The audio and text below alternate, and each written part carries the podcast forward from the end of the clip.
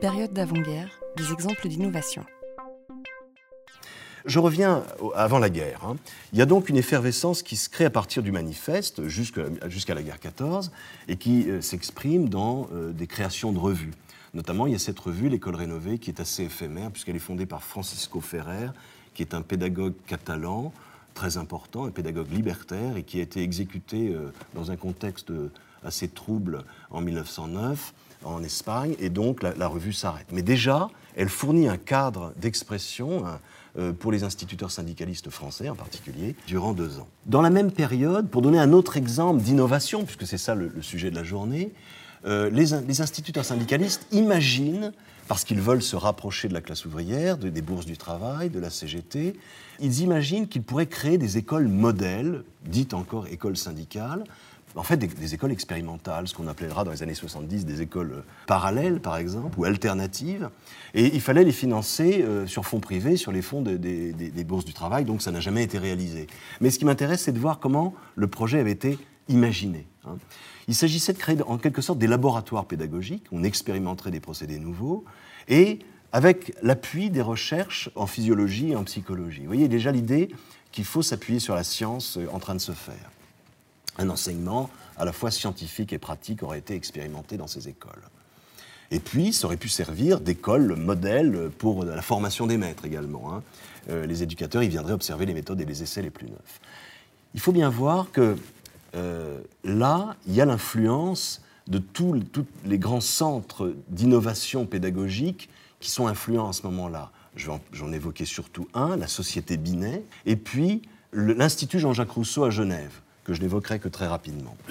Donc, durant cette période, déjà, alors l'Institut euh, Jean-Jacques Rousseau est fondé en 1911 seulement, mais il y a déjà l'influence de Claparède, euh, le psychologue qui va le fonder, euh, qui s'exprime, qui s'exerce sur les instituteurs. Les instituteurs lisent des auteurs étrangers, hein, sont très influencés par ces innovateurs. On le voit par exemple au congrès de 1909 des Amicales, où, euh, durant euh, les travaux d'une commission sur euh, l'allègement et l'adaptation des programmes, pour les raisons que je viens de dire, eh bien, on essaye d'imaginer de nouveaux programmes. On a tous les rapports, enfin, on a quelques rapports pour ce, cette- ce congrès qui, montrent bien qu'il y a une tentative des instituteurs de modifier les programmes scolaires pour les rendre adaptables. Une des grandes revues, sans doute la plus connue de l'époque, est créée en 1910, hein, c'est l'école émancipée. Et euh, c'est une revue, alors syndicaliste révolutionnaire, mais c'est surtout une revue pédagogique. Euh, durant cette période, encore une fois, c'est ce que je voudrais essayer de montrer, euh, il n'y a pas de dissociation entre l'effort des instituteurs pour s'émanciper d'un- carcan qu'ils jugent à la fois administratif et politique, hein, puisque la République a beaucoup sollicité les instituteurs pour en faire des agents républicains au service de l'ordre social établi. hein.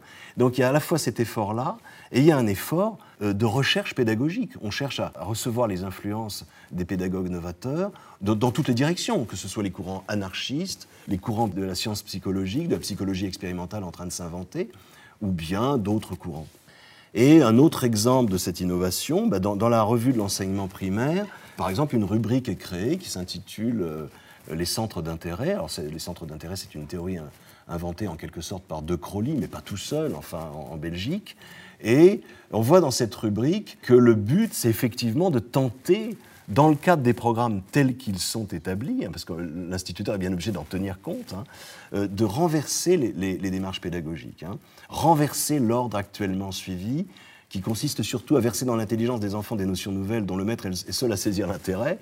L'élève devient le centre de la vie scolaire. Alors souvent, on croit que l'enfant au centre, c'est un slogan de la fin des années 80 en France, euh, au moment de la loi Jospin en particulier. Enfin, c'est une rumeur qui court. En réalité, c'est un slogan de l'éducation nouvelle dès le début du XXe siècle et qui s'exprime euh, chez les instituteurs syndicalistes en particulier.